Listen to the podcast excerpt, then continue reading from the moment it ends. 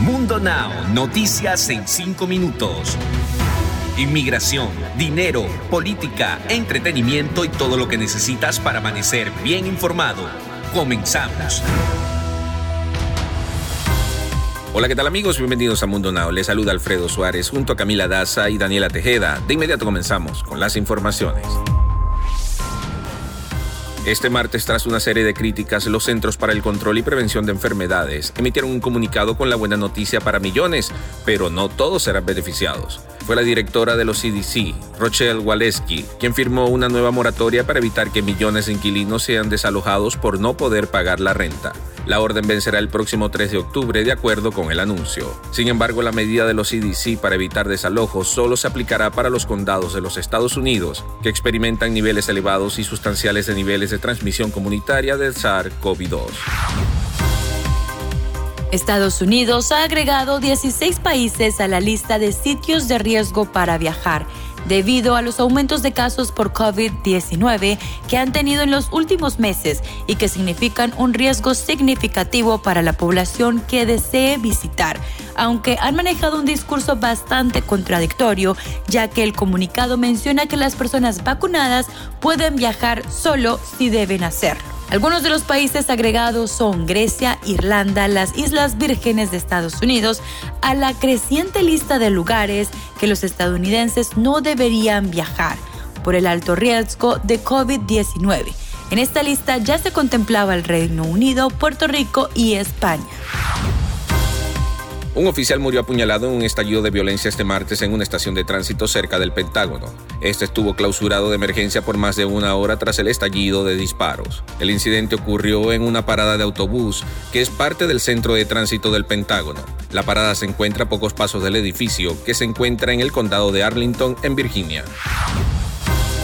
Una escena de celos termina en tragedia cuando un hombre sin pensarlo mata a su exnovia por tratar de revisar los mensajes de su celular.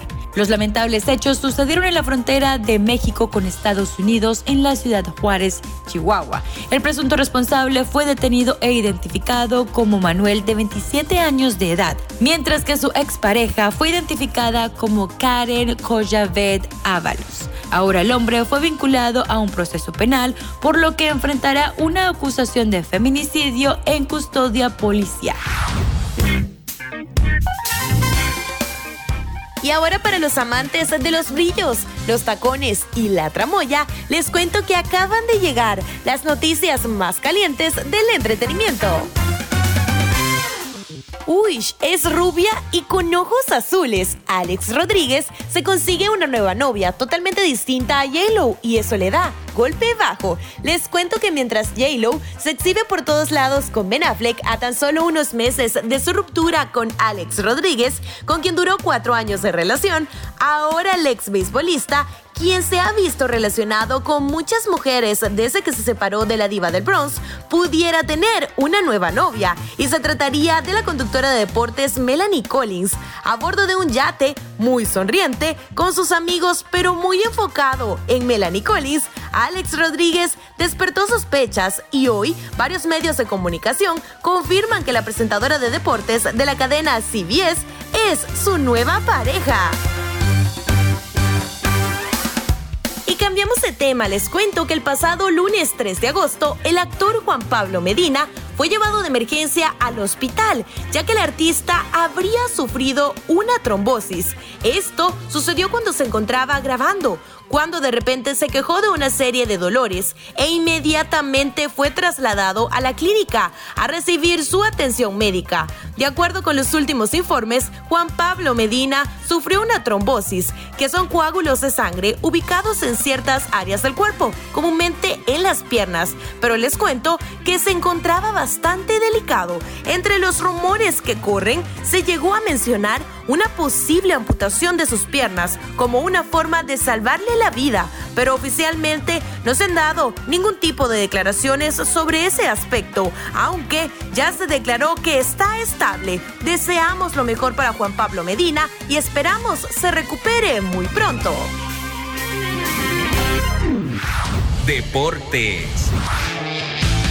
En los deportes, el agente libre Carmelo Anthony acordó un contrato por un año con Los Ángeles Lakers. Anthony, de 37 años, pasó las últimas dos temporadas en los Portland Trail Blazers, desempeñando un papel de banca la temporada pasada y promediando 13.4 puntos y 3.1 rebotes en 69 juegos.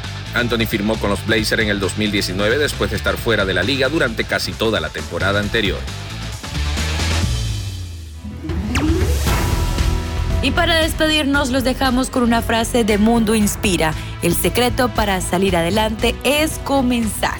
Para ampliar estas y otras noticias, recuerda entrar a nuestra página www.mundohispánico.com. Nos despedimos Camila Daza, Alfredo Suárez y Daniela Tejeda. Nos escuchamos en la próxima.